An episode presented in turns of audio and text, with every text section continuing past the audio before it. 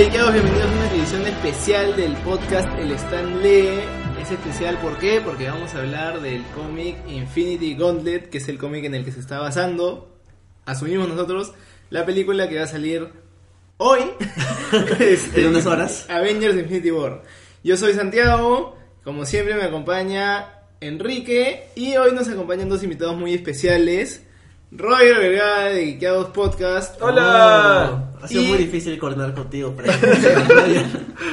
y Stephanie del Dinosaurio Paradójico que Hola. ha salido de su zona de confort para venir a hablar con nosotros acá. Así es. Por Bienvenida, primera vez. Stephanie. Bueno, antes de comenzar, quiero que me digan ustedes, queridos invitados, qué les pareció Infinity Gauntlet y qué expectativas tienen para la película Infinity War. ya. O sea, bueno, antes habría que recordar que es un cómic de los 90 escrito por Sí. Sí. Jim Starlin y dibujado por una persona que ahorita el nombre no me acuerdo. Por este, George George Pérez. Pérez al George comienzo y Ron Lim después. Claro. Cambia- cambiando de dibujante. Jim siempre trabajaba con Starlin. Sí, sí, Ron Lim era Tim Starling y bueno, metieron a George Pérez yo creo que para hacerlo un poco más espacial, cósmico. Más llamativo, porque Pérez es como que Sí, Pérez es un peso pesado. Claro. Es un cómic de seis números que se publicó en el 91 y de hecho a todos nos suena el concepto del el guante del infinito. Sí. Así que creo que mejor para entrar de frente hay que responder la pregunta de Santiago.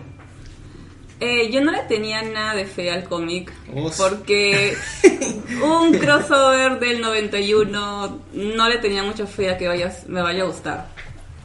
Pero me gustó más de lo que esperaba. Me gustó el arte más de lo que esperaba. Pero es, o sea, recontra noventas. Se nota que es muy un producto de su época. Bueno, y de hecho es uno de los primeros crossovers de Marvel. Dentro de todo, este, antes de eso solo había habido Contest of Champions y Secret Wars, creo. No. Por lo menos ese nivel, ¿no? Sí. Claro. O sea, había team-ups. Sí, sí. claro. ¿Y qué, qué esperas de la película? La película, yo hasta hace un mes no estaba nada emocionada, porque decía, a su tantos personajes le están metiendo, no hay forma de que lo vayan a hacer bien. Pero de ahí como que comencé a ver los trailers, comencé a leer la gente emocionada y se me ha pegado un poco, bueno, bastante, la verdad. Y ahora sí estoy emocionada por la película, creo que va a ser divertida. Bueno, mínimo divertida será. Esperemos. Tú, Roger. ¿Cuál era la pregunta? este, ¿Qué me pareció el cómic? ¿Qué te pareció el cómic? La primera vez la que lo película. leíste, esta vez que lo has releído, creo. No sé cuántas veces lo, lo has leído. Lo dos veces nomás. Ya, ¿y qué esperas de la película? Bueno, el cómic en realidad sí me gusta.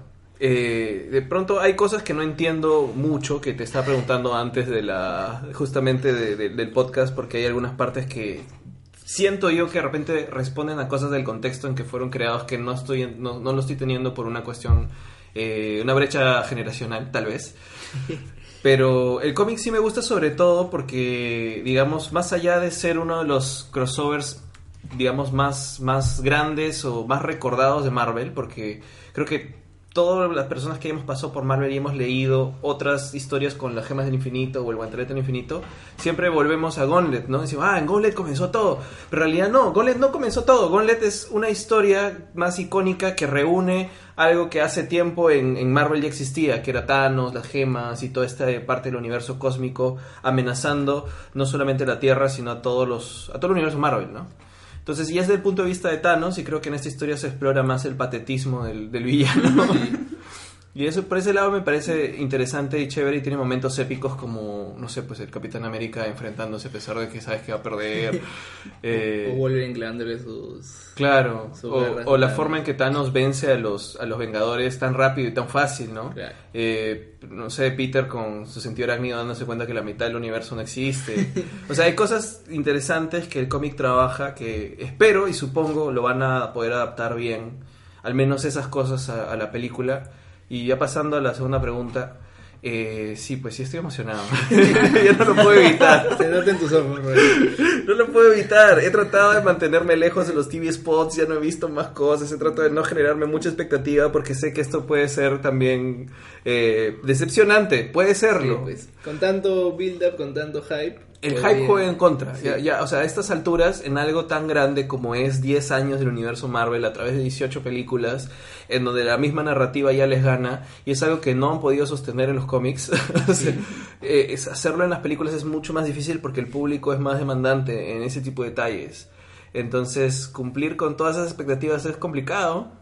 Pero yo espero que sí me guste, ¿no? O sea, quiero, quiero que pague, que haya pay up, pay- pay- perdón, payback, no, no es payback, payoff, payoff, pasé por todos los sufijos, este, haya payoff de lo que han ido construyendo por 10 años para todos estos personajes, ¿no? Entonces por ahí es que salen las teorías locas y, y quisiera que, que funcione.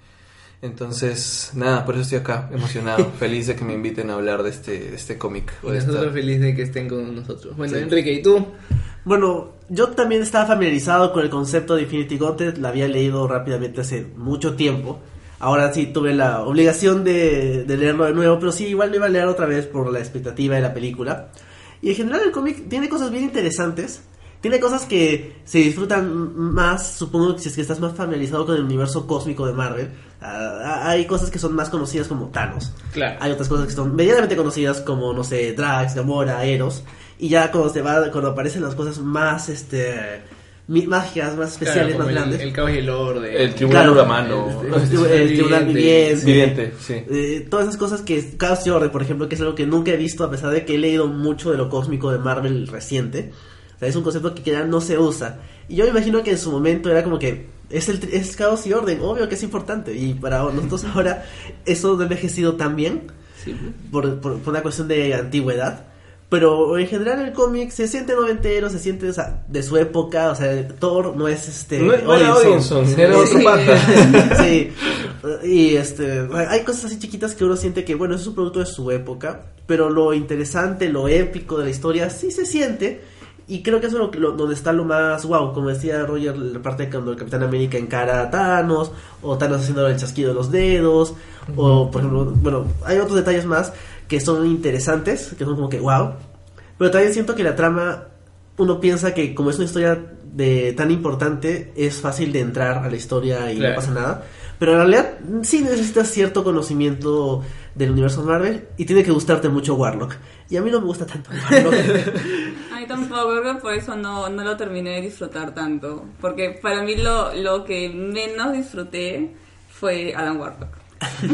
Sí, pues, o sea, claro, es, es, es todo un otro, otro lado del universo Marvel en el que nos metemos acá, que es el lado más espacial y cósmico. Yo creo que por eso no, de repente esta historia no es, no es para, no es para cualquiera, ¿no? o sea, como, como, como dices Enrique, tienes que conocer algo del universo Marvel, tienes que estar familiarizado, tiene que gustarte para que entres esa historia y, y la disfrutes, porque si, o sea, si decía, nunca leí un cómic, quiero leer algo, ya todo el mundo está hablando de Infinity Gauntlet porque va a salir la película, o sé que este es un evento conocidísimo en que salen un montón de personajes, de hecho va a ser chévere. Sí. Y si te metes este, a leer este como tu primer cómic, primero que no vas a entender muchas cosas de, de los personajes, y segundo que como incluso Roger y yo no hemos entendido algunas cosas de la trama, porque bueno, tampoco es tan sencillo, yo eh, cuando lo comencé a leer me pareció bien eh, parecido en un sentido a a Crisis en Tierras Infinitas de, de DC Comics en que pasaban muchas cosas, había muchos personajes, muchos colores y, yo me perdí un poco en las cosas que pasaban. Este, también hay que resaltar que este es un crossover que no son solo los seis números, o sea, lo que nosotros estamos comentando sí son los seis números, pero es un crossover que tuvo bastantes tie-ins. Acá estoy viendo que han tenido tie-ins de Cloak and Dagger, de Doctor Strange, de Hulk, de Quasar, de Silver Surfer y de Sleepwalker. O sea, son varios títulos que se, que se están mezclando Creo acá. que yo tengo los de Silver Surfer. Claro, Silver Surfer, de hecho, sus tie-ins deben ser importantes porque es un personaje protagónico en, en la trama, ¿no? Ajá. Este, bueno, yo sé que nadie me ha preguntado, pero igual voy a responder. ¿Te Este, gustó el cómic, ¿qué te Santiago? pareció? ¿Qué te ¿Tienes pareció? ¿Y cuáles son tus expectativas por la película? Bueno, al toque mis expectativas por la película es que no puedo dormir. Porque en verdad, o sea, quiero que esté muy chévere. He visto un spoiler que no lo voy a compartir, pero es un spoiler que me emocionó en vez de malograrme la película. Así que este, Esos son espero los, buenos spoilers, Sí, los que te dan ganas de ver el Sí. Este, pero sí, o sea, de hecho la película la estoy esperando hace años y, por fin la voy a ver. Y en cuanto al cómic, como yo he comentado varias veces en este podcast, yo a veces primero leo los cómics que no, no sé si me van a gustar o no me interesan tanto en digital. Y luego ya si, si en verdad me gustó, me los compro en físico. En este caso así lo leí en digital. eh, para los que quieran saber, en, en Kindle y en Comixology está en oferta la- el cómic Infinity Gauntlet. Cuesta 4 dólares, o sea, menos de un dólar por, por número. Y bueno, el, el paperback, el TPB, cuesta 20 dólares. En, en Amazon lo pueden comprar. Y yo estoy seguro que me voy a comprar este cómic de todas maneras porque es me ha gustado bastante y el arte en verdad también me ha gustado bastante. Al comienzo, este, claro, es un super Es un clásico. Ujú. Al comienzo, eh, de hecho me lo iba a comprar hace tiempo y me lo iba a comprar en paperback de una vez, pero se, se acabaron, se agotaron, de hecho por el hype de la película. Este, y ya bueno, recién Amazon ha, ¿cómo se dice? Repuesto stock, entonces ahora lo- me lo voy a comprar. Pero, eh, algo que quería decir de, de- ya después lo, lo comentaremos más, pero el arte al comienzo no me gustó tanto, de hecho me gustó más el de Ron Lim que el de Pérez. que el de George Pérez, por más que George Pérez, como he, como he dicho, es un super peso pesado, el de Ron Lim me pareció más fluido. Y al comienzo, tanto el- por la narrativa y por el arte, me costó un poco este, seguir el cómic. No me parecía tan fluido. Y después, a partir del tercer número, ya lo agarré al toque y sí, me lo leí de una. Así que sí, de hecho, me, me gustó bastante. Tal vez es porque al comienzo, no sé si me estoy adelantando a comentar un poco, pero se vuelve una cosa muy narrativa desde el punto de vista de Thanos y es como que hay divago y converso acerca de lo que puedo hacer con estas cosas y hay poder y viene una amenaza y todavía no nos metemos tanto en la acción, Claro. ¿no? Bueno, también este cabe resaltar que esto, como dices, no es, no es como que una historia que, que pueda comenzar de la nada, porque hay un gran build-up desde, desde antes. De, este, hay todo un evento de, de Infinity Quest que es Thanos buscando las gemas. Thanos Quest. Thanos Quest, Sí. este, estamos buscando las gemas y esto ya es cuando ya las consiguió y tiene las seis gemas en su... ¿Cinco, sí? Tiene las seis. sí, las seis gemas en su, en su guantelete, ¿no? Entonces acá comienza ya la acción, pero ha habido build up antes. Este, tanto por parte de, de Thanos como también, bueno, esta historia de, de Silver Surfer que está más o menos persiguiendo a Thanos, ¿no? para, que no- claro. para que no la consiga y al final ese Bueno, fracasa. Sí. Eh, no sé si eh, encaja bien que haga un pequeños, unos pequeños facts Sí, al por respecto. supuesto, por favor. Lo que pasa es que la gente piensa, o a veces por lo menos lo que yo he estado averiguando últimamente o he estado viendo en redes, que tienen que leer este cómic porque dicen que es la primera vez que salen las gemas, es la No, primera vez. no. Y en realidad todo esto empieza como más o menos 20 años en Marvel. O sea, hay un tema de años de años en donde ya han aparecido las gemas. Donde Thanos ya ha intentado utilizar las gemas. De hecho, Thanos primero intenta usar el cubo cósmico, luego usa las gemas y las usa mal como para transportarse en el universo.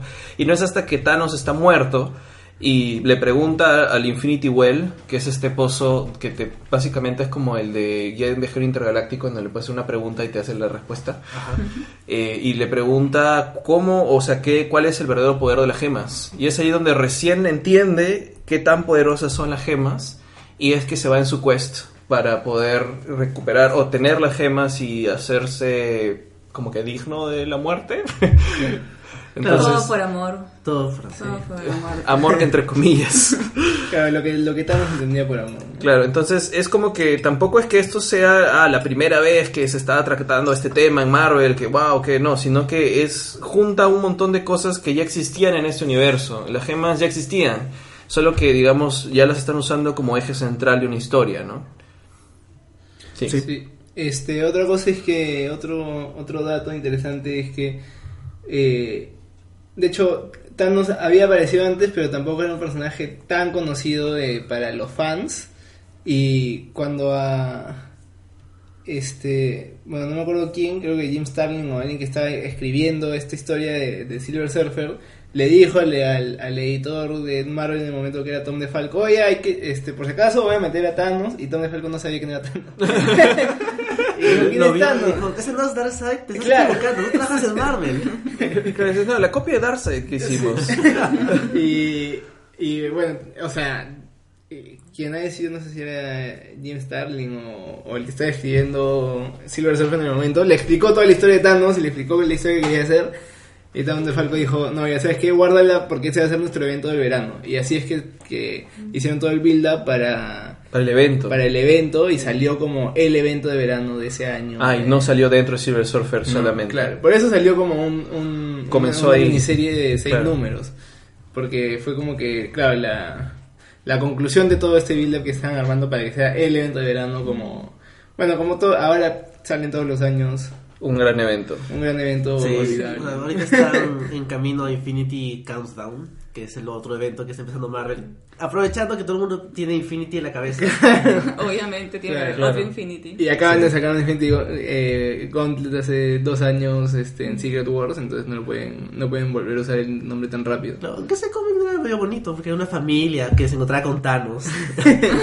y al final la familia termina siendo todos novas o algo así. Pero era Ah, bonito. Bueno, eh, un poco también de la historia de Thanos. Como bien han mencionado, Thanos es, es el Darkseid de Marvel.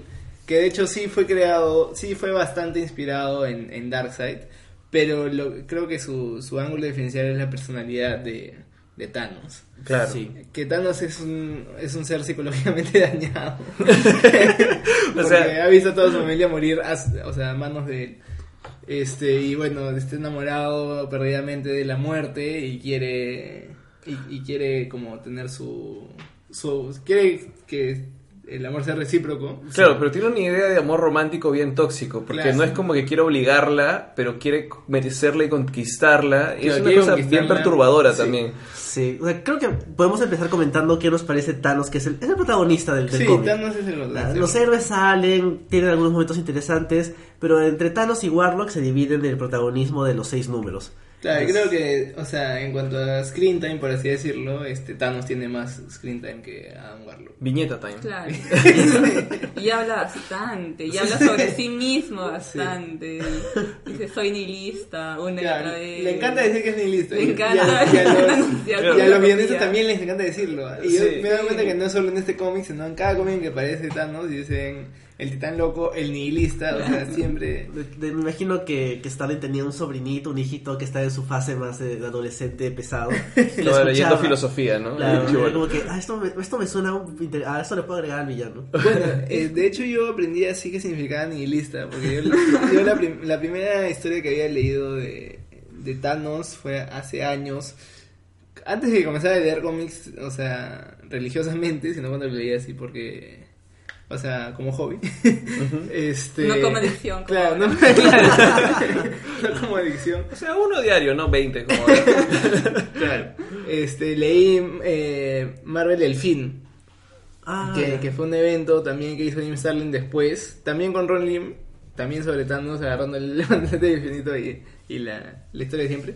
Este, y ahí me acuerdo que decían agarra todo el nihilista Thanos, el nihilista Thanos. Y yo tenía 12 años y no tenía que, vaya a ser un nihilista. Bueno, para los que no sepan, como yo no sabía, nihilista es alguien que prácticamente no cree en nadie.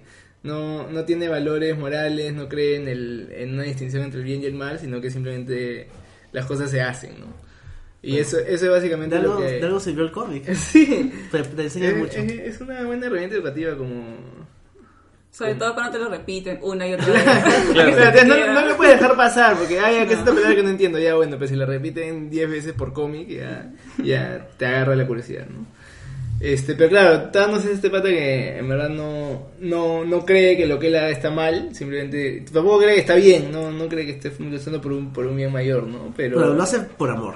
claro, entre lo hace por- comillas. por- porque es lo que a él le beneficia. Sí, Y también. no, y no, no le importan las consecuencias que, que, que traigan los demás, ¿no?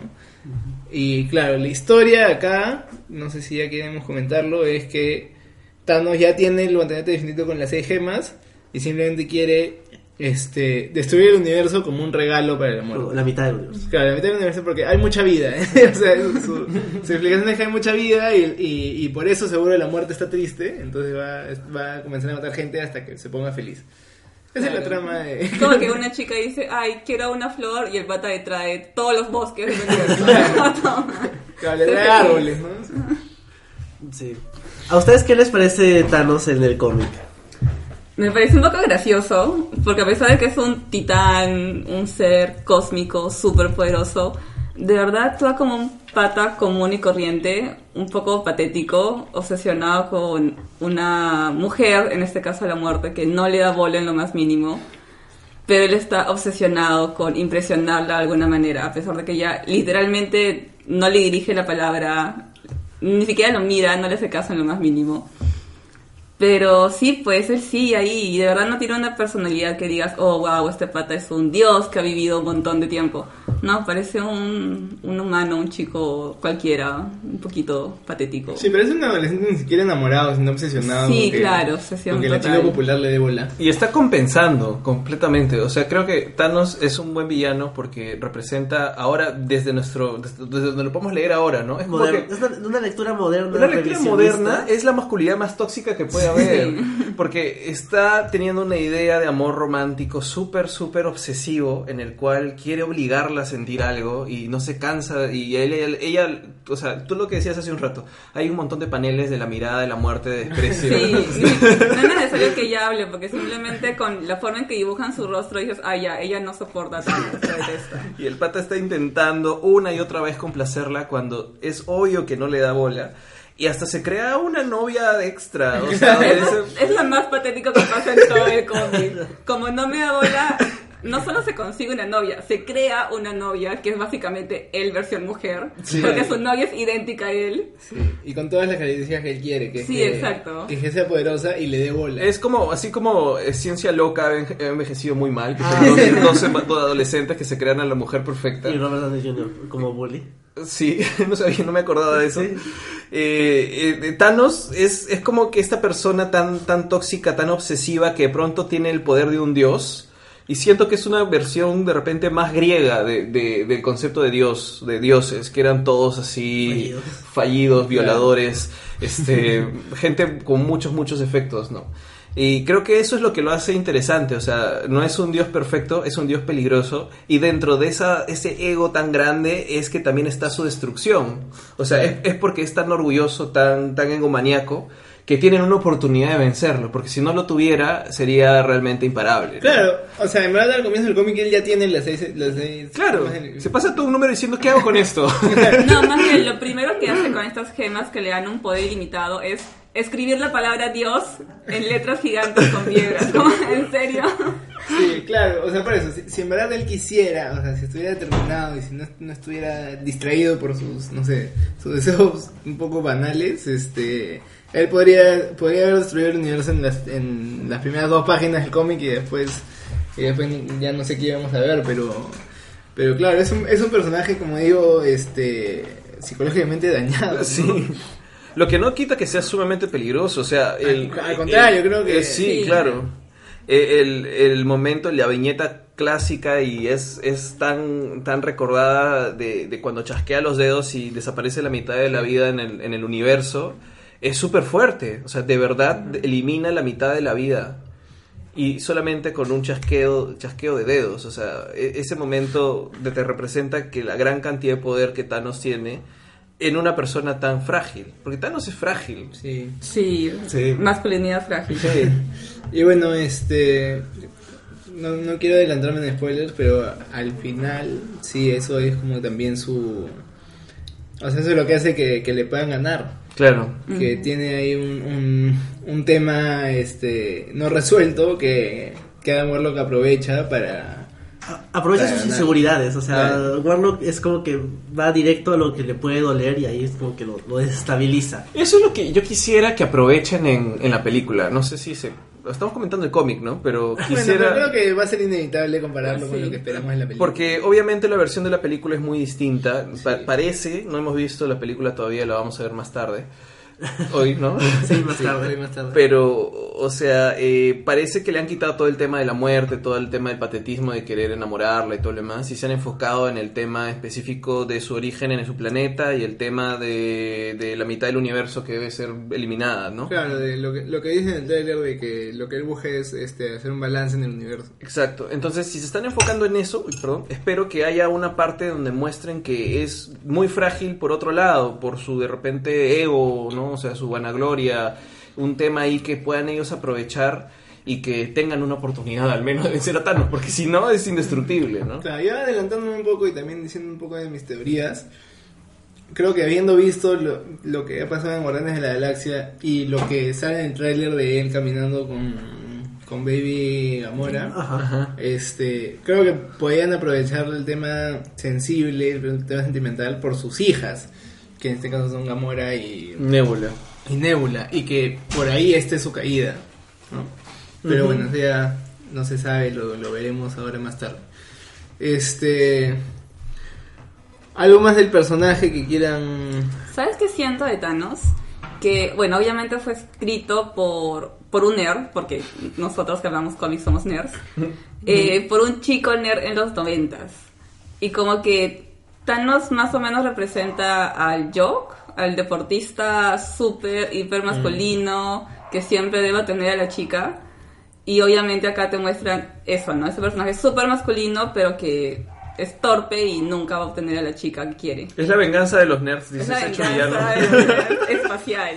Claro, no, y de hecho Bueno, sí, porque la, tóxica que la verdadera la muerte también es como... Sí. O sea, es esta chica que no, le- no, no está impresionada por, por ejemplo, la fuerza de este pata, sino como que, no sé, de repente busca a alguien que sí sea inteligente o algo así, ¿no? Como algo como, como Liz Allen con Flash Thompson, que Flash decía, mira, yo soy el más fuerte, yo soy el... Y él le dice, pero eres un idiota, eres bruto, ¿no? Así que-. Pero ¿te, te refieres a la muerte? Claro. Porque la muerte está con Deadpool. Quería Bueno, alguien que la haga reír. Pero parece, Ah, claro, quería es que chistoso. ¿no? Quería estar con el jockey, no, No, con el deportista. Claro. Quería estar con el bufón de la Oye, clase. podríamos hacer una versión parodia de, no sé, Infinity High School. Claro, La muerte es la, la gótica, Thanos es el deportista, Deadpool es el joke. El- Warlock es el alumno eh, excelente. Excelente, el presidente de la clase. Sí. Sí. Este, ya, yo creo que podemos pasar a, a hablar de otros personajes además de Thanos. Este, como hemos dicho, el más importante El otro es, es Adam Warlock. Warlock, que es Sí. como el, bueno, Pero sí, podemos sí puesto a- poquito de Warlock, ¿no? Sí, O sea, claro, o sea, Warlock, si no, todo el mundo hace mucha expectativa de que cuándo va a salir Warlock en Guardianes de la Galaxia y todo el mundo, y cuando salió el, el capullo en el, la casa del coleccionista, la gente dijo como que ahí está Warlock, Sí. y luego cuando sal- se confirmó que va a salir eh, con los Sovereign en Guardianes 2, también fue como que, ah, ya viene Warlock, y la verdad es que a mí me da un poquito igual, o Sí, pero hasta ahora hasta James Gunn está diciendo aguanten su coche, yo veré cuándo lo pongo. O sea, ni siquiera está queriendo comprometerse a meterlo en Guardianes 3. Sí, y porque Warlock, o sea, es. Siento que ese sí es un personaje un poquito más antiguo que ha envejecido. No es que haya envejecido mal en el sentido de que sea eh, desagradable o tóxico o lo que sea. O sea, nosotros podemos releer a Thanos y ver cosas muy interesantes como lo que hemos comentado. Pero Warlock es una figura mesiánica más, ¿no? Yo Sí. creo que Warlock sí es un poco más plano que, que Thanos. Pero, pero ¿saben qué? Yo creo que lo están demorando para poder hacer una versión distinta, o sea, y hacerlo interesante. Porque, por ejemplo, ¿por qué todas las versiones de Gwen Stacy siempre son muy diferentes al original? Porque el original era muy aburrida. Por eso tienes en, en- en el universo Ultimate una Gwen Stacy distinta, en las series animadas son, es súper distinta, en las películas era súper distinta. Porque la versión original no funciona, no funcionaría ya si no funcionó antes. Claro, en los 80 no menos iba a funcionar ahora. man. Exacto, entonces creo que si van a hacer un Warlock pueden tomarse muchas libertades, así como han tenido grandes libertades con el resto de guardianes. O sea, Claro, los guardianes en el cine han, hecho, han hecho lo que han querido y han hecho una versión paja de ellos. Sí. Entonces, si sale Warlock, espero que en realidad se estén tomando todas las libertades del mundo para que hagan un Warlock diferente y que funcione en este universo y no necesariamente ser, ay, quiero que sea como el cómic, igualito. ah". Sería un poco pobre, ¿no? Sí. Sí, además, bueno, además yo creo que sí. O sea, ya sabemos que Warlock no va a salir en Infinity War. Y después de que ya hayan vencido a Thanos, no tendría mucho sentido meterlo como. ¿Qué- como qué este sirve Warlock? Claro. Tiene que ser un personaje diferente, que tenga otro otro objetivo en la vida que, Claro, que la gema. Porque Warlock lo que puede aportar en realidad es que tener su versión mala y que hayan doppelgangers de la gente. y- Infinity War, que no se va a poder llamar Infinity War. Claro. Entonces es como que. Y viaja en el tiempo o algo así. eh, que tampoco es que. Bueno, no sabemos cómo lo van a usar, si es que lo van a usar en Avengers 4 o no. Entonces. Tal vez tienen que ingeniárselas para que haya algo importante. No va a depender de cuál vaya a ser el camino de la fase 4. Hacia dónde apuntan. Sí. Sí. Warlock está un poco interesante que vamos a comenzar a especular sobre el Warlock que no existe del MCU. Es que es tan perfecto ese pata, aunque sea, bueno, yo solo lo conozco por, por este cómic Infinity Gauntlet. Y aparece y es como, ya es muy poderoso y es muy sabio y sabe todo y todos tienen que confiar en él. Y es tan, ok, eres Jesús, eres perfecto y tú vas a salvarlo todo con tu plan. Y no, no me, no me atrapó el personaje. Bueno, a mí al contrario me frustraba que el pata, o sea, tenía un plan desde el comienzo y no le decía a nadie cuál era. Estaba igual que, que, la, que el almirante Holdo en. Pero no, en pero su- al menos el plan de Holdo es chévere. El plan de él era Silver Surfer, quédate parado un ratito y yo te aviso.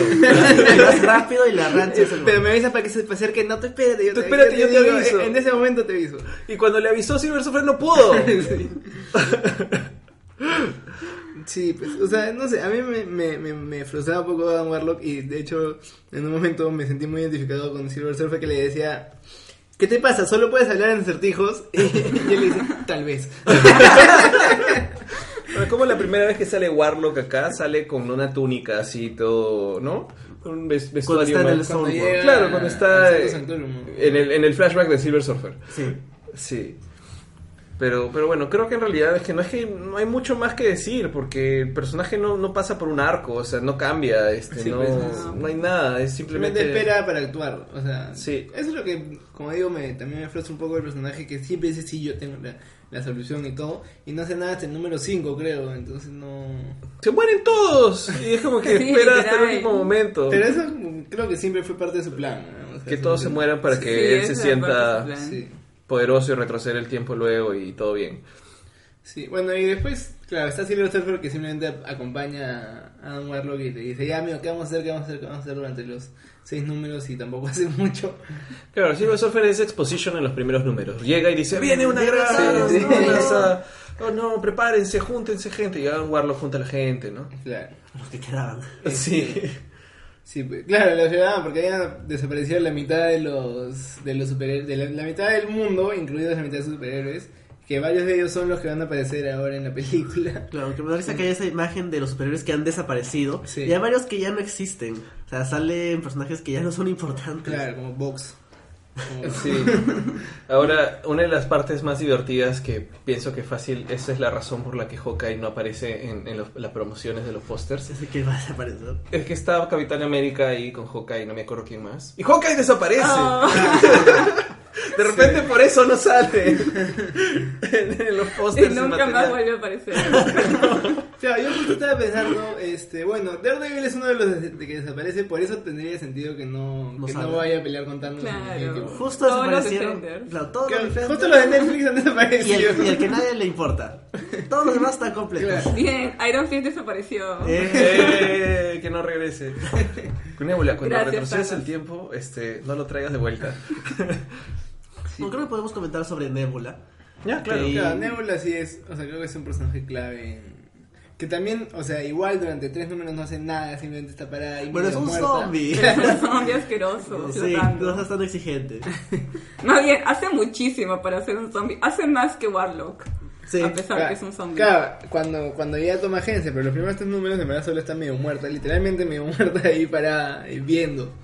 Este, haciendo un show para, bueno, para Eros que dice, yo no quiero terminar así. Claro. Bueno, pero, o sea, podemos avanzar y comentar de repente con algunas expectativas, porque Nebula en el MCU no ha tenido mucho protagonismo, siempre, o sea, más desarrollo ha tenido en Guardianes 2, Sí, pues mueran esos así. y han hecho que Gamora sea la protagonista, digamos, Claro, femenina, relacionada con Thanos. ¿no? Más Sí. relacionada con Thanos, a pesar de que las dos son las hijas de Thanos y probablemente han pasado por las mismas torturas, aunque Nebula más. Nebula más incluso, incluso en las películas. Sí. Y acá lo que hace en el cómic es Thanos utilizarla como un regalo a la muerte, reviviéndola en un estado zombificado de Claro. su cuerpo. Sí, pues o sea, reviéndola, pero no, pero no totalmente para que sea como una, Una masita. como un, una oda viviente para la muerte, algo así. Sí, y a la muerte no le gustó el regalo. Porque no le gusta nada No, que lo odia. Eh, sí, no sé si puedo comentar algo de, de- de la pela, o sea, Especulando. especulando. Sí, dale, yo creo que, como, como he dicho, Falta este, tan este poco. podcast va a ser... Hoy día vamos a ver Infinity War. ¡Ah! ¡Qué emoción! El, el tema es que ya lo he mencionado en Geekios Podcast, ya lo hemos hablado, creo que en el podcast también de Guardianes 2. Bueno, pero la Eh. gente no escucha y quedó fotos, la gente escucha Star Claro, esto para el público del Stanley es yo sí quisiera que, que Nebula tenga una, un- una acción, un momento, un momento de, de payoff definitivo contra Thanos, parecido al que tiene acá en, en el cómic. O sea, de repente no van a hacer que le robe el guantelete igual o que de pronto ella sea la que revierta las cosas, pero el tema con su cuerpo sí me parece un, un tema que han repetido y han hecho énfasis en los Sí. pocos, pocos momentos que aparece, de que Thanos la ha convertido en ese ser biomecánico, ¿no? O sea, que es, un cyborg básicamente, su cuerpo se reconstruye solo porque es básicamente más máquina que, Sí. que ser biológico. Y es básicamente una simbología de lo que ha pasado aquí en el cómic, ¿no? O sea, ahí la volvió un zombie, acá la ha vuelto una máquina. O sea, por ahí hay dos cosas muertas dentro de ella que hacen que se, se sienta torturada, que se sienta abusada por Thanos. Entonces yo sí quisiera ver un momento en el cual ella revierta las cosas y ver a la Nebula original con su piel azulita y su cabello largo y con su traje setentero. Bueno, yo no creo que lleguemos a eso, pero sí, o sea, sí creo que, que Nebula puede tener ese, ese papel en la película. Este, de, de repente estar al lado de Thanos y traicionarlo al final o algo, por, porque básicamente por el problema que tiene ella con que la haya convertido en ese monstruo, ¿no? Porque, claro, eso es lo que hemos visto en las dos películas de Guardianes, este, con mayor énfasis en la segunda, de que Nebula odia a Thanos por lo que le ha hecho. Además porque es un desgraciado que las torturaba y todo. Claro. Este, tanto ella como Gamora. Yo creo que sí, este, como, como dices un toque, el arco de, de la caída de Thanos puede ir un poco por el lado emocional de, De sus hijas. de sus hijas y siendo Nebula incluso más, más agente que, Que Gamora. O sea, claro, Gamora también lo quiere matar. O sea, mucha gente se lo tiene jurada. Bueno, pero- claro, Drax también lo quiere matar, pero Drax no, no, no le puede Drax no lo va a ronda. matar. No, No, claro, pero algo, aunque sea antes de que muera Nebula, yo siento que hay un tema que, que por más de que haya sido simplemente un detalle que le deben a ella, pues sobre todo porque han puesto ahí la semilla de que Thanos básicamente modificó su cuerpo parte por parte y le cortaba los brazos y le ponía uno robótico. Entonces, es como que siento que Nebula se merece volver a su estado original, como en el cómic vuelve a su estado original también, ¿no? Y le sale pelo así en el pelo largo y azul. Y su traje Ochentero, sí, muy ochentero, sí. Sí. Sí, se lo merece. Además que Thanos, si Drax lo ataca, Thanos lo mata en un instante. En cambio, con Nebula, él sí querría mantenerla viva, aunque sea para torturarla. Claro, claro, e- eso creo que por ahí va, o sea, a Thanos no le importa a nadie más, lo puede matar sin ni siquiera pestañear, pero ella que se supone que es su hija, por más que la tortura y todo, de repente es un tema posesivo o algo, pero la él, o sea, Sí, él quiere tenerla ahí, ¿no? No, no quiere, porque si no, si, si lo hubiera querido matar, lo hubiera matado hace años, pero él lo que quería era como que torturarla, de repente incluso en su, en su, este, en su psique dañada para hacerla mejor o algo, pero sí, yo creo que los otros no tienen, no tendría problemas en, En en deshacerlos, pero con, justo con Ned y con Gamora sí. Y, Bueno, y considerando esto que mencionan acerca del rol que podría, ojalá, tener Nebula, en el cómic al final, el villano final es ella. O sea, Claro, le quita Nebula, el guante sí. a Thanos cuando está distraído. Y ella es la que se, se enfrenta a lo que queda de los personajes de Marvel, que eran básicamente cuatro tipos. y yo, eso sí es- lo veo más difícil que la película ella sea el villano final en Avengers 4. Sí, no creo que No, sea. no le van a dar No, tanto espacio no. al personaje. Pero ustedes piensan de que es de que basándose en este cómic el villano final no sea Thanos, no, no, no que tenga que ser Nebula, sino que sea alguien más, algo más. Que tú digas que nos, nos tengan un villano sorpresa y se tengan que aliar con Thanos como en Avengers Porque, 4. o sea, una cosa que me gusta del cómic es que al final se tienen que aliar con Claro, al Thanos. final sí. tiene que ser Team con Thanos para ganarle a Nebula. Sí, y, y de hecho es interesante cómo acaba Thanos. O sea, viene todo este lado patético de él que termina en su granjita. Con Hawkeye, ahí aparece Hawkeye. Se va a O sea, se con Hawkeye y su familia. Este, bueno, creo que ya estamos oficialmente en la parte de spoilers. Así Sí, que sí. ya les advertimos que vamos a hablar con, con libertad. Del cómic. Sí, sí, del cómic. Este. Yo en verdad no creo. No creo que. O sea, en verdad podría ser dado la. O sea, el. El. ¿Cómo se dice? El secrecy con el que quieren tratar los directores. A la, o bueno, este. Todos los.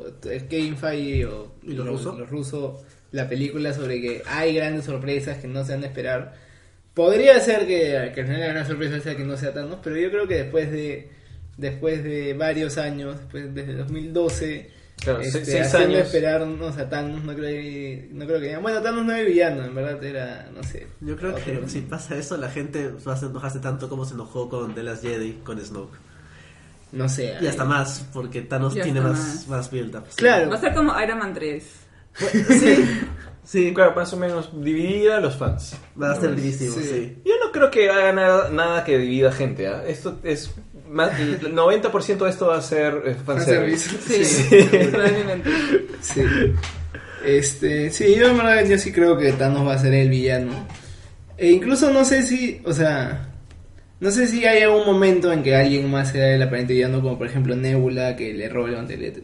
O sea, creo que en, en- con los personajes que tenemos en el MCU no hay nadie tan, tan ambicioso para querer tener el, el guantelete para sí mismo, aparte de tal vez Loki, que para, para hacer lo que él quiera, ¿no? Claro, pero que, que Loki de alguna forma es- en este en el MCU es más travieso, más mischief que, que Claro. malvado. Pero por eso, podría ser que simplemente le gana a Thanos y ah, eh, ya terminó y lo quiere ver y agarra el mantelete y. Claro. Y no sé, y se. Tendría la tentación, pero no llegaría a decir, ah, quiero ser el maestro del universo. Claro, pero hablando de Loki, si podemos hacer ese paréntesis para mencionarlo también a él, eh, mucha gente piensa que va a morir muy pronto. Yo no creo eso. ¿Ustedes piensan lo mismo? Yo no creo que vaya a morir Loki. ¿eh? Yo creo que podría morir, pero es que no sé, Loki ha tenido tantas muertes falsas. Ha muerto como tres Claro, ya, ya no, veces. ya no le podemos creer que se muera. O sea, si muere, ahora sí tiene que morir de verdad, no puede regresar por cuarta vez. Tendrían que hacer como en Siege, que a Se Loki... sacrifica. O sí, o algo como... Ah. Pero es que en Siege Loki tenía un plan, había hablado con Hela para que se Claro. muriera. Y es que sale el Loki chiquito. Ah, cierto. Claro. Es que Loki- Loki en los cómics sí era malvado y ser Sí, malvado lo hacía predecible, así que quería morir. En cambio acá como que no, es un antihéroe, ¿no? Y si muere... Es no casi heroico. Ajá, es casi heroico. No, sí, Sí. claro. Y yo creo que Loki, o sea, conforme han pasado las películas, se ha vuelto cada vez más heroico. Ahora está reviendo Thor Ragnarok y ahí él ya. Ya como que le nace ser, ser bueno, le nace ser héroe, quiere ser como Thor, un poco, ¿no? Ahora, todo depende si van a hacer más películas de Thor, porque si no hacen más películas de Thor, entonces, ¿dónde va a aparecer Loki? Claro. Sí, pues. O de repente le dan su propio título. Loki. O sea, eso pasó en los cómics. Loki no- Claro. no tenía cómic hasta que salió este. Journey to Mystery. Que es lo máximo. Es un cómic genial Y por eso siempre quería que Loki se muera y hasta ahora no se ha para que muerto. salga chiquito. Sí, solo por eso. Sí, ¿saben qué? Lo que yo pienso es que Loki va, puede tener un papel parecido al que tenía Mephisto aquí en Infinity Gauntlet. O sea, yo sé que piensan que va a morir porque no sale más que en el tráiler, más que al lado de, de los, de, de los hijos de Thanos y en el ataque a la nave asgardiana. Pero Mephisto en realidad tiene un papel importante en, en, en Infinity Gauntlet. O sea, todo el tiempo está como que manipulando ligeramente a Es- es Thanos. susurrarle en el oído a Thanos para que Y- se descuide. y jugando con su ego. Y de hecho es gracias a Mephisto que los Avengers tienen una oportunidad siquiera cuando le dice, oye, usa una gema a la vez, ¿no? pero, pero ahí sí, o sea. Claro, hace eso, pero al final es por las puras, porque igual, Igual se mata a Claro, todos. Igual mata a todos. Claro, pero Loki podría jugar a su favor o a favor de los Avengers de así de taquito, eh, sobre todo estimulando el ego de Thanos. Sí, eso, es- eso podría ser. Es la especialidad de Loki, ¿no? Claro. Eso hizo en Ranago con el Grandmaster. Sí.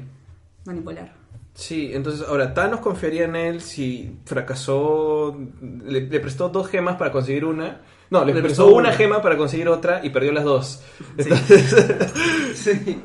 Eso fue una muy mala idea. Sí. Bueno, y ahorita, como les digo, vi- reviendo Thor Ragnarok, según lo que tengo entendido es que Loki otra vez tiene la gema. de- Sí, claro, tiene la gema espacio. Sí. Sí. Y se lo va a dar, ¿no? O ¿Tú crees que se lo vaya a dar? yo lo que creo es que... eh, Yo no- creo que Thanos va a llegar, va a llegar molesto, lo va a pisar y va a agarrar la... Claro, No. yo creo que se la va a dar para no morir. Yo creo que más bien Loki es quien va a salvar a Thor y a Hulk. O sea, creo que va a empezar a matar a todos. ¡Ah! Y Hulk, ¿Qué vamos a hacer? No tenemos escapatoria. Y le dice, ah, yo tengo esto.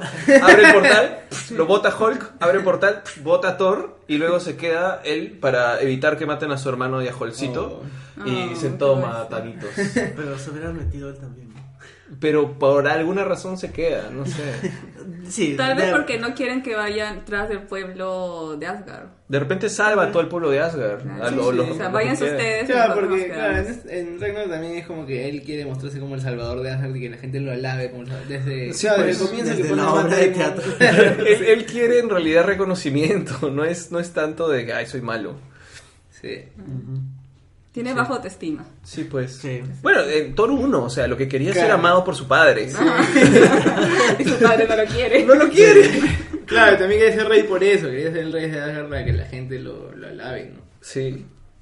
Entonces, por ahí creo que puede ir un poco la- el tema de Loki y creo que podría morir, pero muere, para mí, podría morir como al final y que se note que de verdad lo matan como para poder estar seguros de que sí se murió, pues, ¿no? Eh, Pero ¿cómo, ¿cómo tendrían que hacer eso? O sea, porque... Tendría que Yo, yo en, en, en todo el mundo oscuro yo me creí que, que lo que Ah, había. Es que es la gracia. Sí, entonces, pero ya, pues como dice Stephanie, ya ahora sería bien difícil que nos la creamos otra vez. Incluso, que, incluso que Thor se la crea otra vez, como que ya... Me imagino hablándole a su cuerpo. Sí, como claro, pateando, ya sí. acabó. Tendría que arrancarle la cabeza como, como, como Iron Man en el cómic. Tendría que arrancarle la cabeza a Loki. O tendría que Eso abrirlo sería como, un poco como- fuerte para una película de PG-13. Sí, Tendría no. que abrirlo como Sentry a Ares. ¿No? Ah, sí. Asegurémonos que está muerto. Sí. Sí, pues no, pero que en realidad si no eres gráfico de verdad y lo ves morir, en este caso, ¿cómo sabes que está muerto? Claro. Bueno, siempre te va a quedar la duda. Sí, pues, sobre todo con Loki. Sí, es que bueno, en verdad también eso también tiene mal historial con matar gente. El único que se ha quedado muerto es Quicksilver. Y Groot. No, no sé, Groot, o sea, es cierto. Es, Claro. es otro Groot. Es otro Sí, yo Groot. sé, pero igual, o sea, se murió y al minuto salió otro igualito, entonces como que, bueno. Pero tienen personalidades distintas. Pero es porque es adolescente todavía, después ah. Es verdad. Y bueno, este... ¿Algo más que quiera mencionar del cómic? Bueno, como digo, como que igual es, es un poco patético Thanos, como siendo tan poderoso y, y, y teniendo tantas fallas, pero creo que está todo justificado. Y, y sí me sí me gusta un poco la explicación de Adam Warlock al final de que este Thanos en verdad no, no se cree digno de ser el, el maestro, el, el dios del universo, ¿no? de ser todopoderoso y por eso se o sea, Auto- se autosabotea, ¿no? Mm. Este, no sé si, bueno, no sé si se vaya a hacer así en la película, en verdad no creo, pero me gusta que acá sea así, ¿no? Que porque como decíamos, él, él si hubiera querido de verdad, al comienzo hubiera matado a todos y, y ya. Pero como que no, no sé, si- siente eso de que tiene que ser en parte aceptado por la muerte. Para sentirse digno, querido, amado. Claro. Y bueno, issues. él también sentirse, digno, o sea, él mismo, ¿no? Claro, al final Thanos es el que cava su propia tumba. Y es- o sea, pero me gusta que al final, o sea, Thanos reflexiona y se da cuenta de que él que quería tanto poder ahora tiene su granja. Es muy extraño esto. Es como que este Bueno. psicópata, lunático, súper poderoso que mata literalmente millones de millones de seres sin sentir ningún remordimiento. Al final termina en una granja sentado viviendo pacíficamente. Claro, lo- a mí lo que me parece es que termina tranquilo. Y dice, sí, bueno, no, yo me, voy a quedar acá tranquilo a ver, a ver cómo es Claro. la vida, la vida reflexiona campo. que a él le, le salió bien, o sea, de hecho tiene Sí, razón. salió ganando. Silky Fishbone. Sí. O sea, como decía, o sea, este tipo que ha hecho tantas atrocidades, al final está ahí con su ropa súper casual. Claro, Sentadito. está viviendo en paz, man. o sea, en, verdad más de lo que de lo que hubiera tenido si hubiera Pero no sido- entiendo, nadie se preocupa de que tal vez se ponga a matar gente de, De hecho, nuevo. regresa Sí. varias veces. Va a regresar. Claro, sí, o sea, creo que sí se preocupan por eso, es que después de esto, las hay, uno- hay dos aftermaths que son como que gente que, que simplemente revisa, a Ta- o sea, está encargada Ah, de sí. ser guachimán de Thanos y que, y que el pata no, no, no salga de su granja a buscar las gemas otra vez, ¿no? Pero ya sabemos cómo es la historia, que cada cinco años Thanos regresa y... Cada vez que tiene- Marvel necesita a Thanos, lo Sí. saca de, de donde sea que esté. Claro. O sea, murió en este evento este Thanos Imperative y cuando quisieron hacer Infinity le dijeron, no, no, sí, salió, ¿dó- ¿dónde estaba? Acá está. Hay muchas historias de Thanos. Y es, a mí me costó un poco encontrar el cómic porque no entendía. Era Infinity War. Yo pensaba que Infinity War era el cómic para Infinity War, pero no, Claro. era Infinity Gauntlet. Además- y luego hay, hay un montón de Infinities, Infinity Watch, Infinity... Y el último Infinity de hace unos años. El que es Infinity, Infinity secas. sí. Ahora hay Infinity Countdown, hay este Infinity, Crusade. Infinity- Sí, no lo hacen Infinity fácil para un eh. nuevo lector Sí, pues. saber qué leer. Pero yo creo que eso también es parte de la, del truco de Marvel para que te compres doble. que te equivoques. Claro, que te equivoques, ya, este no era ya, bueno, me compraré el otro. Pobre gente. Yo, bueno, yo de hecho, como les decía, yo había leído Marvel el fin antes y también estaba medio confundido porque era la misma historia. O sea, cuando comencé a leer esto, yo dije, esto yo ya lo leí. Pero después como que sí me acordaba que habían pasado cosas diferentes. Por ejemplo, en, en el fin, este, los Cuatro Fantásticos y Daredevil están vivos y participan y acá no. Este, entonces como que ahí sí me da cuenta, pero la, la base de la historia que se repite, como digo, cada, cada vez que a Marvel se le, se le da la gana es que Thanos agarra el guantelete y tiene las, la- todas las gemas y, y va a destruir el universo. Claro, o sea, en realidad si nos ponemos todavía más, más estructuralistas, así, este, campelianos, al final de cuentas esa es la, otra vez la historia del Santo Grial, ¿no? O sea, hay un- una reliquia mágica, en este caso 6, y hay gente que va en busca de la reliquia, y creo que una de las primeras historias que yo leí de las, de, de la, de las gemas no, es, no fue esta, sino fue una más reciente por la Heroic Age más o menos, Ah, donde este, este, este, este ladrón Parker, ¿se llama Parker? Ah, de Hood. Sí, de Hood. Sí. Eh, de pronto empieza a conseguir las gemas y le quita las gemas a, los Illuminati, a los reyes Illuminati, uno a uno. Sí, Bendis tenía algo con The Hood que lo hacía demasiado capo. O sea, ya pues demasiado. Sí, pero era una historia interesante porque era como que, brother, de verdad, eh, lo- los, los Illuminati son muy peligrosos. O sea, que creen que pueden decidir por todo el mundo y tienen guardadas las gemas entre ellos todos. Y un tipo se las quitó. es que pasaría si un tipo normal les quita las gemas a todo el mundo, ¿no? Entonces por ahí fue una de las primeras historias de las gemas que yo leí que me pareció interesante. Pero otra vez, es siempre hay alguien encontrando las reliquias Claro. que están guardadas, pasando una serie de pruebas o tests para conseguirlas. Y cuando las tienes, tienes el poder que te da estas reliquias este, para controlar el universo, ¿no? Bueno, al- algo que, que, por ejemplo, me gustó del, de- del arco de Nebula acá, es que al igual que en, que en Guardianes de la Galaxia, en la 1, que la esta chica, la que era esclava del coleccionista, agarra el... ¿El orbe? El orbe y dice, ahora soy super poderosa y explota. Ajá. Igual acá, este, Thanos dice, Nebula no es suficientemente capaz, o sea, no tiene, no, no es suficientemente capaz para, para manejar el guantelete con las seis gemas. Y eso, o sea, y, y de hecho no lo es. Entonces creo que ese es un, un tema importante de que no es que cualquiera pueda agarrar el guantelete y, y ser todopoderoso, ¿no? O sea, Claro. tienes que ser, este, no sé, hijo de un celestial o algo para poder aguantar el Claro, poder. lo de- usa el Capitán América antes de Secret Wars para montar un plan, un universo, lo usa una vez y ya se, se le malogra, se le rompe. No acuerdo qué le pasó. No, es que claro, cuando lo usa rompe las gemas porque está usando, pero no es por una cuestión de su cuerpo o No. su alma, es porque está usando las gemas para algo de otro universo y las gemas que solo funcionan. en tu propio universo. Sí.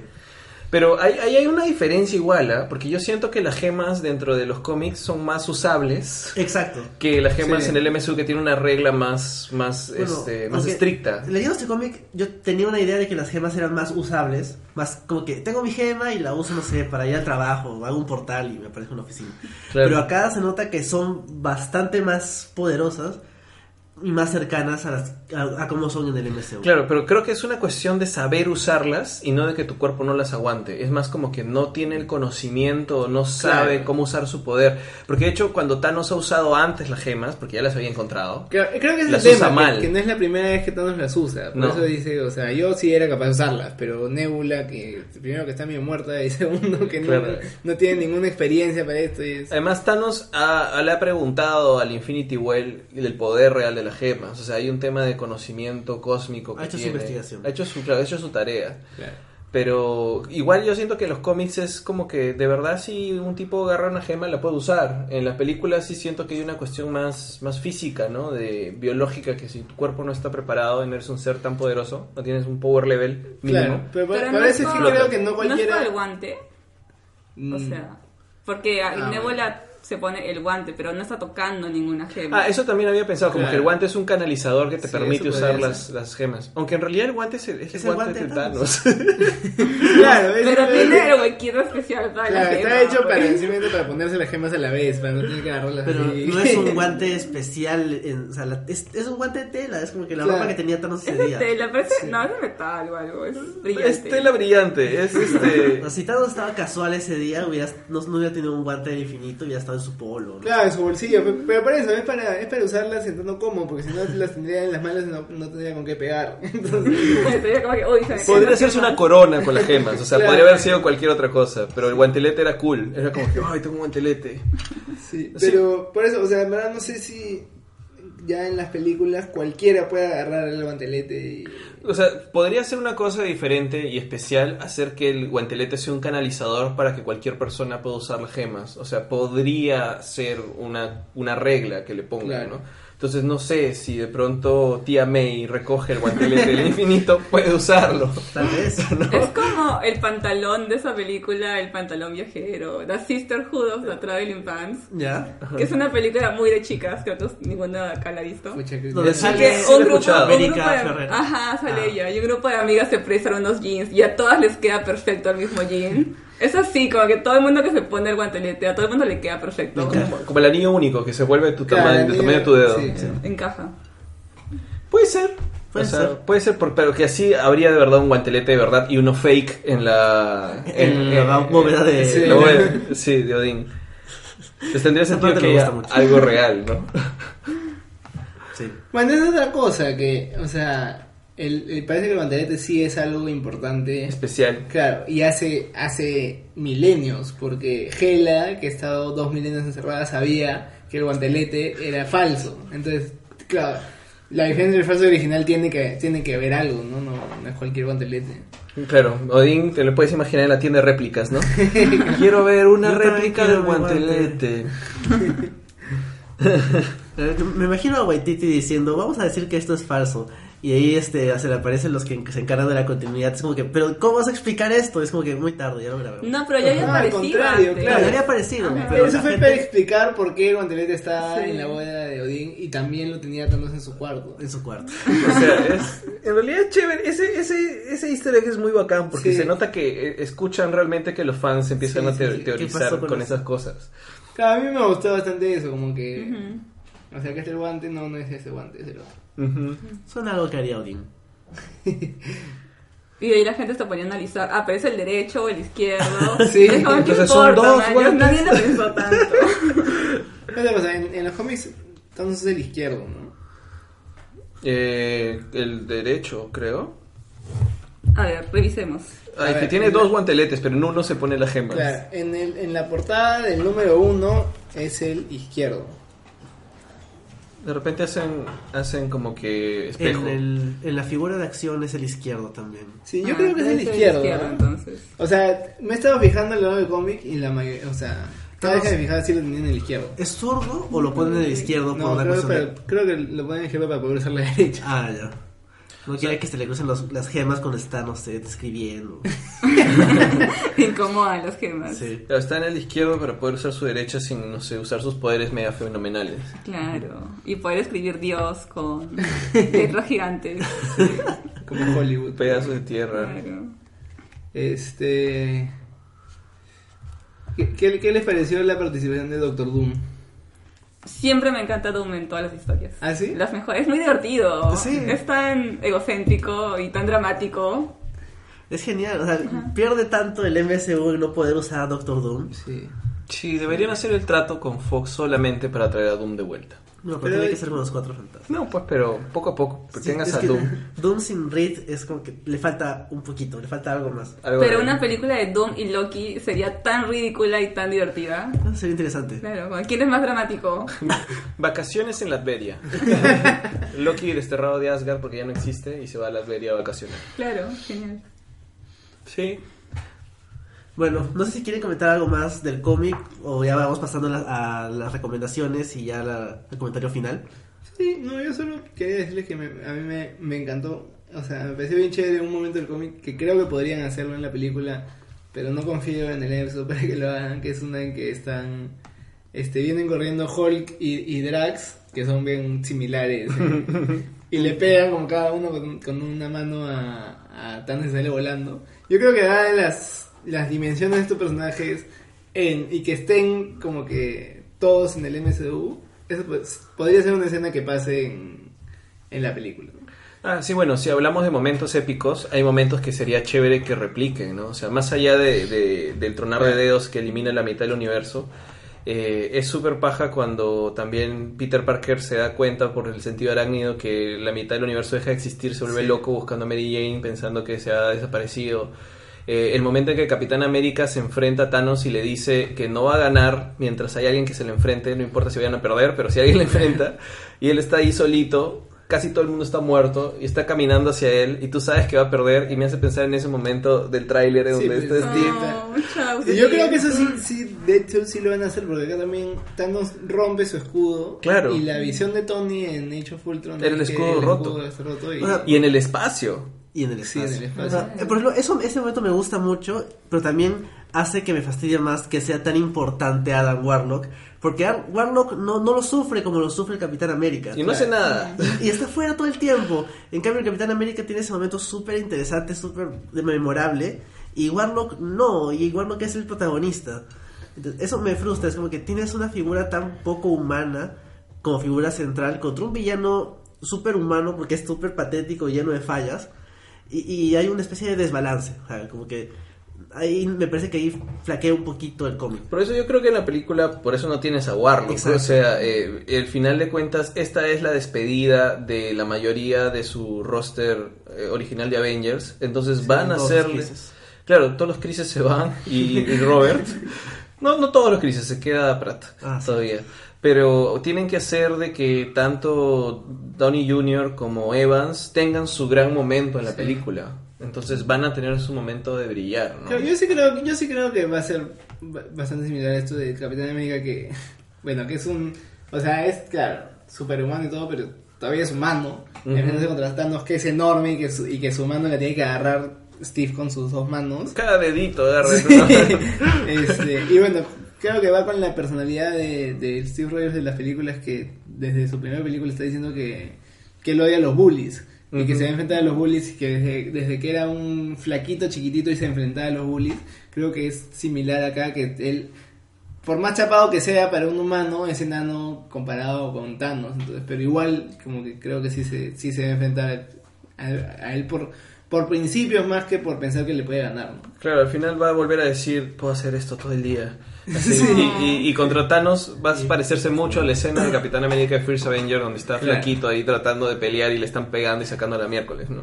Va a ser una buena forma de despedirse de Steve. Sí, Y va a ser sí. muy triste. Sí. sí. No. Y bueno, este, una que, que creo que ya la vimos incluso en el trailer es como que Spider-Man pateándolo y estamos sacándolo volando. Como Sí. que para eso te llevamos al espacio. Es un niño.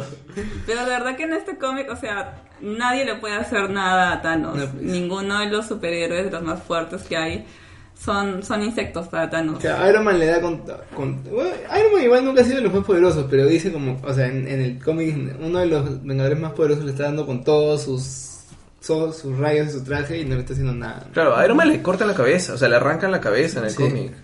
Es bien gráfico. Y ni siquiera es Thanos, es uno de los... Es su novia, ¿no? Es un- la novia, de sí. La novia inventada de Thanos. Sí, y de ahí, bueno, la muerte de Vision también es bien gráfica, ¿no? En el, en el cómic. O sea, le, le arranca, el le abre el pecho. Claro, le met- sí, agarra su pecho y le quita los cables, ¿no?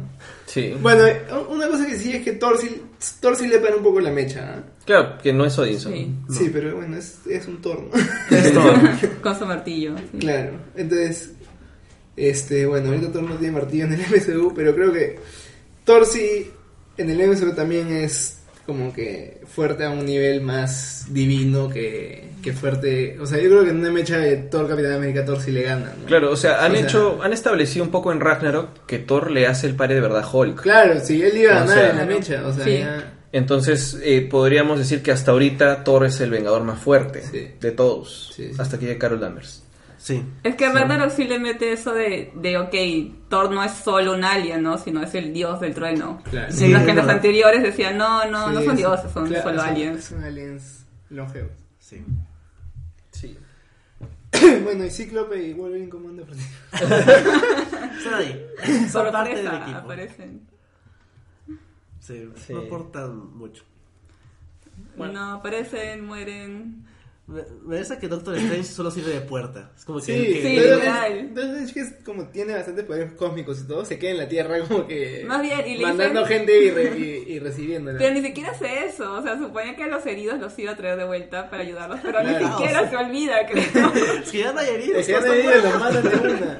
Pero sí, o sea, sí como que salva a algunos que son los que salen al final, ¿no? Sí. Pero también en la película Strange va a ser puerta y de escaleras. Eso va a ser.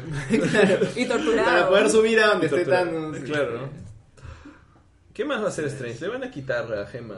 Sí, Sí, pero bueno. seguro. Bueno, Vision también. Creo, a, a Strange le va a doler menos, creo. Pero Oye, ¿y por qué Vision en, en estos cómics es blanco? ah?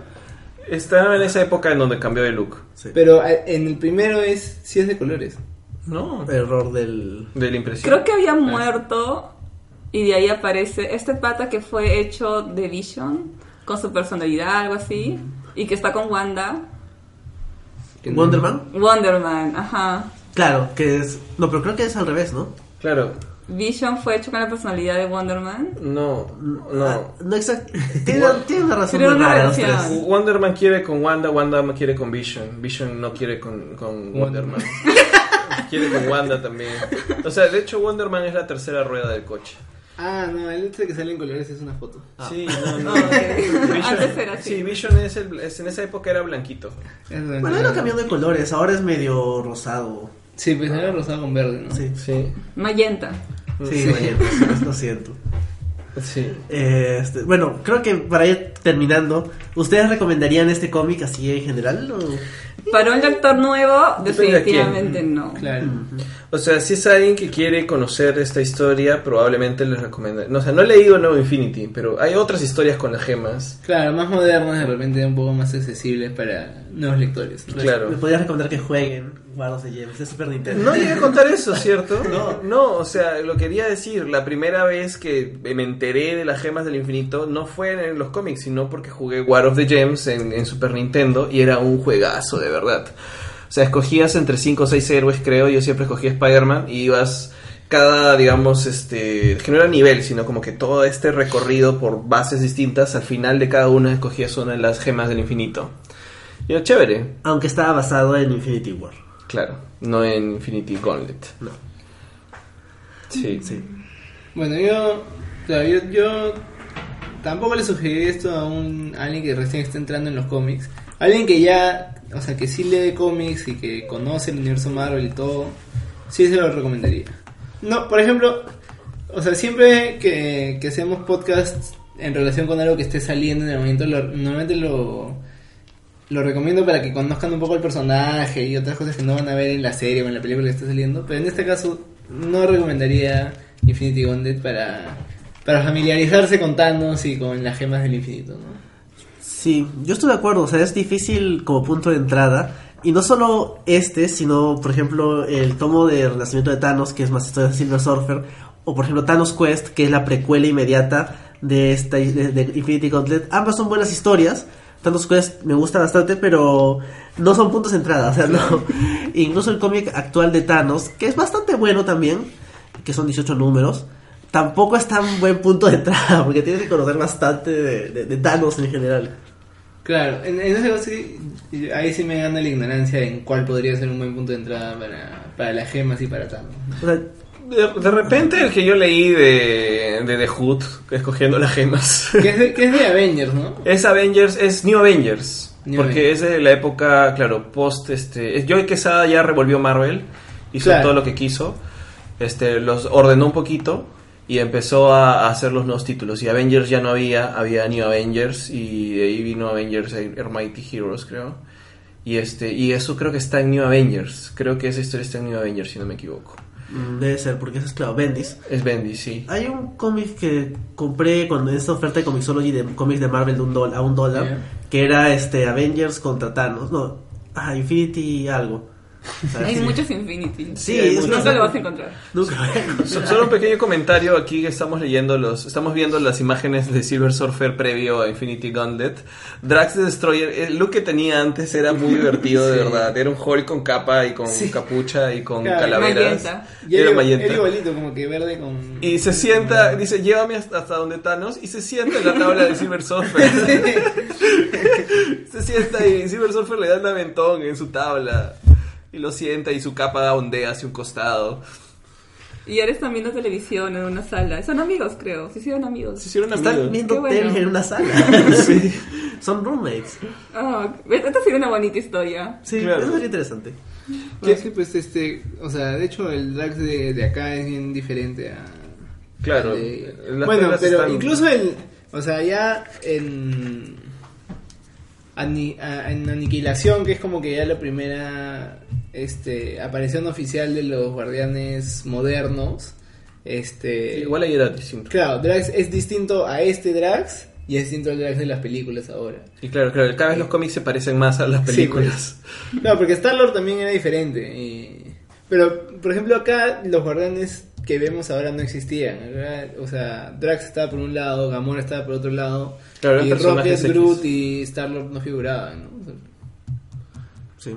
Bueno, el cómic que estaba mencionando era Avengers and the Infinity Gauntlet, que es un cómic de Brian Clevinger. El arte es medio feo, y eh, son cuatro números así súper introductorios de los personajes más conocidos y que eventualmente se pelean con Con. Doctor Doom. Con Doctor Doom. Genial. Y. O sea, Clevinger es un buen escritor de cómics, pero el arte no me gusta nada, así que. ¿Quién, quién dibujó?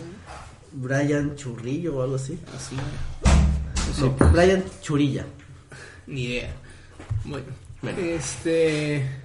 Bueno, quería resaltar una vez más que en verdad el arte me ha gustado bastante. Más el de Ron Link que el de George Pérez.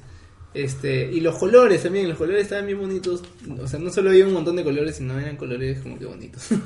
Es chévere como el Silver Surfer brilla tanto. Tiene lens flares por todas partes. bueno, y este. En verdad lo, lo hacen como su. Hacen el cuerpo de Silver Surfer demasiado escultural. Hay una que está parada de espaldas y es como que su glúteo es perfectamente. Y brillan. Sí. Es, es parte del poder cósmico. Es muy bonito. sí. Bueno, con ese comentario. todos esos rayitos brillantes. Y Drax no deja que se vaya, le agarra la tabla. Porque es su amigo ahora, no quiere que se vaya. Claro. Bueno, eh, hay un reto que queríamos hacer para ustedes, amigos. Oh, ¿Lo ¿qué hacemos una vez? ser? Sí. Sí, lo que pasa es que estamos haciendo entre los podcasts, nos estamos retando mutuamente, haciéndonos preguntas para que puedan responder. Así que ahora voy a repetir el reto de Ikeos Podcast para el Que Stanley. hicimos hace unos días en Ikeos Podcast. Así es. Y es una pregunta para Santiago. A ver. Santiago, si solo pudieras vencer a Thanos con Ant-Man, o sea, si Ant-Man fuera el que vence a Thanos, Te obligan a escribir una historia en que Ant-Man vence a Thanos. Ya. ¿cómo, cómo vencería a Thanos Ant-Man? Bueno, este. Creo que hay dos maneras. De todas maneras, se tiene que acercar a él en forma chiquita. Podría ser una leche- flecha lanzada por Hawkeye si Hawkeye saliera en la película, pero que ser de otra forma. De repente envuelto en una red de Spider-Man o algo. La cosa es que en forma chiquitita vaya donde Thanos, este, que Thanos ni lo sienta, y agarrar de repente una gema por una y llevar llevárselas como que, o sea, hacerlas chiquitas y llevarla a este no me acuerdo cómo, cómo se llama este plano que es más chiquito que los átomos en el Ah, que se van en eh, plano cuántico. Quantic No. Run, el reino cuántico, Ya. Quantic Run. O sea, donde se donde, donde está perdida este ahorita. Ah, o sea, hacer a las gemas chiquitas. Claro, hacer a las gemas ah, chiquitas. claro. Este, para que no las puedan encontrar. Y, y No es un mal plan. Es un buen plan. Pero ¿cómo las tocaría las gemas? Pero les puede tirar esa cosa. Tira esa Claro. vaina para hacer cosas chiquitas o grandes. Esa podría, podría ser. La otra es que agarra a Thanos y se lleve a Thanos a ese. Y lo haga chiquito. Claro, lo haga chiquitito. No, y le dice, mexicano. "Ah, no". Oye, pero siguiendo con tu teoría, eh, las gemas solo funcionan en un universo. El reino cuántico supuestamente es un universo alterno, o sea, o no es un universo, es otro universo, ¿no? ¿Es un universo? No sé. No se supone. O es cada- parte del mismo universo. ¿No sería que cada universo tiene su propio reino cuántico? Claro, yo creo que es así. ¿Sí? Puede ser, pero, o sea, es como que las dimensiones no existen, o sea, las reglas son diferentes. Es tan chiquito, tan chiquito, que nada tiene sentido. O tiene un sentido distinto. Claro, pero igual, o sea, mejor dicho, una vez de que. ¿No, no es mejor por eso entonces? Sí, no, eso, chévere. pues, O sea, ¿qué pasa si lo No lleva por qué- al reino cuántico y no le funcionan las gemas Claro, ahí adentro? Claro. Claro. Pues yo creo que hay dos, hay, por eso, hay dos caminos que tomar. O llevarse a Thanos y hacerlo chiquito y que, y que las gemas del infinito se queden acá con su guante y todo en, en este plano. Ajá. Y la otra es llevarse las gemas, que eso sería una solución más definitiva, ¿no? Porque ya se supone que ya nadie las puede usar. Claro. Entonces yo, o sea, yo usaría Ant-Man así. Y- En verdad, o sea, hay una cosa que creo, no sé si lo dijo Stan Lee o se lo atribuyen a Stan Lee, pero que cada vez que dices como que quién gana en una pelea, en verdad depende del, del escritor. y en Claro. este caso yo estoy diciendo que gana esto. fácilmente, mano, porque, Tú dices o sea, que gana y gana. Claro, si, si puede hacer eso, que, o sea, dentro de lo que hemos visto que puede hacer, es capaz de hacerlo. ¿Y qué pasa? O sea, perdón que, que aumente a tu teoría, pero digamos, eh, cuando Ant-Man se vuelve chico, se mete entre los átomos hasta de las mismas cosas. Claro. ¿Qué pasa si se vuelve, volviera tan chiquito que se mete adentro de las gemas? Ah, pero, pero ¿cómo? ¿Qué hay adentro? Son singularidades, Pero creo, supuestamente. es- o sea, creo que la idea del gemas del infinito es que adentro son infinitas también. Entonces Claro, creo por se eso. perdería dentro de las gemas. De alguna forma Adam Warlock estaba dentro de la gema de alma porque había todo un universo de bolsillo dentro de la gema de alma. Sería como en Annihilation y se convertiría en uno con la gema. Claro. Ant-Man. Ant-Man se vuelve la, gena- la gema La gema humana. de- Gema man. Bueno, te tienes que- ahora tú tienes que dejarle un reto a los chicos de Escoria Rebelde. Ya, este. Los de Escuela Rebelde me habían invitado a, a participar con ellos en su podcast previo a. Bueno, que iba a ser el día en que preestrenaba Infinity War y por eso. O sea, día más tarde. Sí, hoy día. en O un sea, sí, en, en un rato. Sí, lamentablemente como estoy viendo Infinity War no me va a dar tiempo de ir a su podcast, pero me habían comentado que iba a ser de Star Wars vs Marvel. Entonces, yo les preguntaría a ambos ¿quién- ¿qué personaje del universo de Star Wars, del canon actual, del canon de Disney, podría hacerle el padre a Thanos? Hmm. Es una buena pregunta. Vale. Ustedes, ustedes qué ven? yo, yo en verdad no, no, no se me ocurre ninguno, porque de lo más poderoso que hemos visto, al El más emperador. poderoso que hemos visto es el emperador Pal- Palpatine y no y no sé si le gana tanto. o sea. No sé. Tienes razón. O sea, creo que, bueno, Star Wars cada vez tiene distintas reglas para el uso de la fuerza, pero aún con eso hay reglas, o sea, creo que las gemas del infinito rompen las reglas, ¿no? Claro, entonces permíteme reformular.